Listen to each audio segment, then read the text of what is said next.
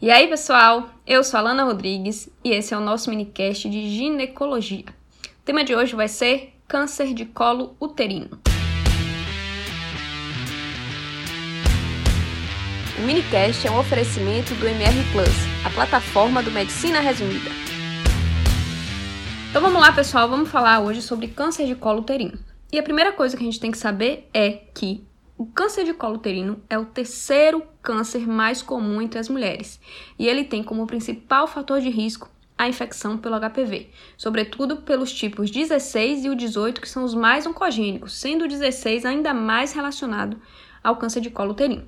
Então, por isso é tão importante a gente estudar infecção pelo HPV e lembrar da prevenção, como é que a gente faz com as vacinas que a gente já viu em outro minicast. Só que a gente tem outros fatores de risco também relacionados. E quais são eles?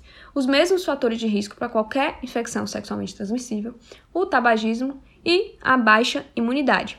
Tanto é que pacientes que têm HIV, a gente vai ter uma atenção maior no rastreamento dessas pacientes. Por quê? Porque a prevalência do HPV ela é alta, só que é também muito alta a taxa de eliminação desse vírus pelo nosso sistema imune. Então, quando a gente tem uma queda da imunidade, a gente tem uma predisposição maior a desenvolver o câncer de colo uterino certo? Vamos lembrar que o câncer de colo ele só tem sintoma em estágio avançado. Então a gente não vai esperar a paciente ter sintoma para a gente diagnosticar um câncer de colo uterino. Por isso que o rastreio ele é tão importante. E quais são os sintomas que a paciente pode ter no estágio mais avançado? Sintomas de dor, sintomas de corrimento e sintomas de sangramento. Principalmente sangramento durante o ato sexual, né? Uma sinusorragia. Como a gente não deve esperar a paciente ter sintoma, é preconizado o rastreio por câncer de colo uterino através da colpocitologia oncótica. E esse rastreio é preconizado pelo Ministério da Saúde a partir dos 25 anos até os 64 anos para paciente que já teve a sexarca, ou seja, já teve a primeira relação sexual. Vai começar a fazer a partir dos 25 anos e vai encerrar lá com 64 anos. Como é que é feito esse rastreio? Uma vez por ano e após dois resultados consecutivos negativos, a gente vai fazer a cada três anos, certo? O que é que a gente pode ter de situação especial? Por exemplo, uma paciente que é gestante, como é que a gente vai fazer esse rastreio? Vai fazer exatamente igual a paciente não gestante. Uma vez por ano, após dois negativos, a cada três anos. No caso da gestante, a gente vai fazer o rastreio normalmente, que ela só vai ficar gestante por nove meses, certo? No caso de paciente HIV positivo, Paciente HIV positivo tem imunidade mais reduzida, então a gente tem que ficar mais atento e tem que ser mais cauteloso com o rastreio dessas pacientes. Então, paciente que é HIV positivo vai fazer logo após a sexarca. Então, a paciente teve a sexarca com 16 anos, vai começar o rastreamento com 16 anos. Diferente da população geral, que se a paciente teve a sexarca com 16 anos, ela só vai fazer o rastreamento quando ela tiver 25 anos, certo?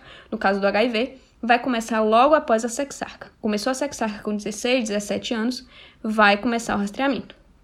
No primeiro ano, esse rastreamento vai ser feito a cada seis meses. Depois, vai ficar anual. Agora, se a paciente tiver um CD4 menor que 200, vai manter esse rastreamento de 6 em 6 meses até esse CD4 subir, certo?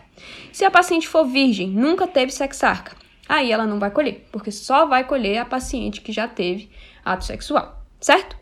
Se chegar uma paciente com mais de 64 anos e que nunca coletou preventivo, o que, é que a gente faz? Se essa paciente teve relação sexual, a gente pode coletar o, o, preventivo e de, anualmente e depois de dois consecutivos pode interromper o rastreamento, certo? Como é que vai ser a coleta do preventivo, da colpocitologia oncótica? A coleta ela deve ser feita tanto da ectocervice quanto da endocervice. Então, primeiro se faz a coleta da ectocervice, que vai ser coletada com a espátula de aire, certo? E depois faz a coleta da endocervice, que vai ser feita com aquela escovinha. A ectocervice ela deve ser coletada primeiro, porque durante a coleta da endocervice pode ser que tenha um pouco de sangramento. Então a gente coleta logo a endocervice para depois coletar. Desculpa, a gente coleta primeiro a ectocervice para depois coletar a endocervice. Certo? Quando a gente faz a compositologia oncótica, a gente vai ter um resultado para analisar. E quais são as possíveis, os possíveis resultados que podem aparecer para a gente? Qual vai ser a conduta em cada um deles? Primeira coisa que pode aparecer é uma coleta normal, sem nenhum vestígio de malignidade, de atopia nem nada. Então, de, de, de atipia nem nada. Então, a gente vai seguir o rastreamento anual. Quando dois negativos, a gente faz a cada três anos. Agora, se vier alteração, a gente tem que saber conduzir a alteração que vem. Então, o que, que pode vir de alteração? A gente pode ter uma lesão intraepitelial de baixo grau. Se isso acontecer, a gente tem que pensar o seguinte: já tem lesão intraepitelial, então a gente tem que ser mais cauteloso. Só que vai depender da idade. Se a paciente tiver menos que 25 anos, ela não deveria nem ter coletado preventivo. Então só vai coletar novamente depois de 3 anos, certo? Agora, se a paciente já tem 25 anos ou mais, a gente vai repetir a coleta desse preventivo com 6 meses. Outro resultado que pode vir é o ASC-US, que é uma atipia escamosa celular indeterminada. Se vier essa alteração, o que, que a gente vai fazer? Vai depender da idade também. Se for uma paciente com menos de 25 anos, de novo, ela nem deveria ter coletado o preventivo. Então, vai repetir depois de 3 anos. Se for uma paciente que tem entre 25 e 29 anos, a gente espera um ano para repetir a coleta. Então, espera 12 meses para repetir a coleta. Agora, se a paciente tem 30 anos ou mais, a gente reduz esse tempo. Vai repetir com 6 meses, certo? Se a paciente vem com resultado de ASC-H ou AG ACG, que é uma atipia glandular, ou lesão intraepitelial de alto grau, vai direto para a colposcopia. Então, para ficar fácil, se vier qualquer coisa diferente de lesão intraepitelial de baixo grau e de ASC-US, vai direto para colposcopia, certo? Agora, se a gente tiver dois resultados de lesão intraepitelial de baixo grau ou dois resultados de ASC-US, aí a paciente vai para a colposcopia, certo? Então, já amarramos isso. Pode ter outras alterações também. Se vier uma atipia de origem determinada, vai direto para a colposcopia. Se você faz o exame especular e vê uma imagem que parece neoplasia no colo do útero, nem precisa fazer colpocitologia, vai direto para a colposcopia. E paciente que é HIV positivo, se vem com lesão intraepitelial de baixo grau ou ascias, não vai repetir para ver se vem uma nova alteração no novo exame. Vai direto para a colposcopia. HIV positivo com qualquer lesão, direto para colposcopia, certo? Na aula que a gente tem no Direto ao Ponto, dá para você visualizar uma tabelinha que fica melhor de memorizar, certo? Se você quiser dar uma olhada. Como é que a gente vai dar então o diagnóstico de câncer de colo uterino? O paciente teve ali o resultado suspeito na, na colpocitologia, foi para a colposcopia e tem que ser feita a biópsia.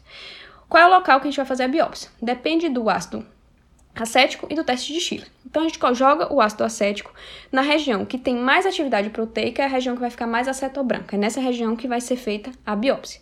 E com relação ao teste de Schiller, que é quando joga Lugol, na área que tem menos que vai ser menos corado pelo Lugol, significa que tem pouco glicogênio. Vai, ter, vai ser um, um teste de Schiller positivo, naquela área que ficou iodo negativa, que o Lugol corou menos. É lá que vai ser feita a biópsia. Lembrar que na gestante a biópsia só deve ser feita na suspeita de invasão. E o achado mais sugestivo de invasão é o achado de vasos atípicos, certo? Então lembra isso, uma peculiaridade da gestante. A colpocitologia ela pode ser insatisfatória. A colposcopia, desculpa, ela pode ser insatisfatória quando a gente não vê a JEC, que é a junção escamocelular. A gente precisa ver a JEC porque é o local em que mais tem risco de desenvolver o câncer de colo, justamente nessa junção escamocelular. E aí, quando a gente tem uma colpostologia que não é, é satisfatória, uma compostologia insatisfatória, a gente tem que fazer manobras para poder vi tentar visualizar a JEC e coletar um novo material. Então, quais são essas manobras? Pode tentar abrir um pouco mais o espéculo, é, tentar com um espéculo endocervical ou fazer um estrogênio tópico no caso da, da paciente que já está na menopausa. Inclusive, pacientes que já estão na menopausa por conta da atrofia é, vaginal pode ter alterações na colpocitologia. Então é interessante prescrever estrogênio tópico e fazer uma nova coleta, porque aí na maioria das vezes as alterações que dão na colpocitologia elas somem quando se usa o estrogênio tópico, certo?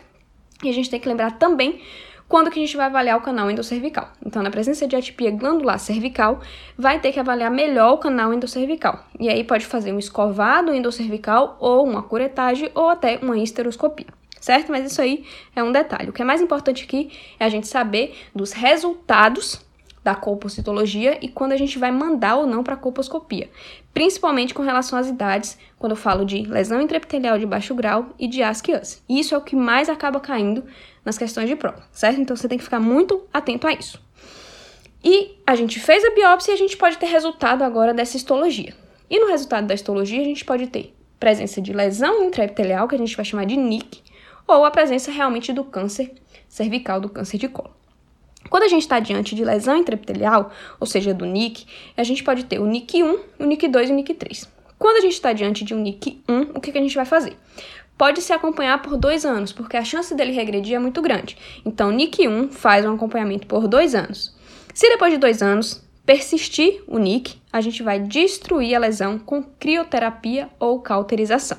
Então, o NIC 1 acompanha por dois anos, se não sumir, destrói a lesão, com crioterapia ou cauterização. No caso de NIC 2 ou 3, nunca deve ser destruído, certo? Não pode destruir a lesão. O que, que a gente vai fazer? A gente pode fazer uma exérese dessa lesão por exérese da zona de transformação, ou vai fazer através de uma conização. Quando é que a gente faz a EZT, que é a exérese da zona de transformação?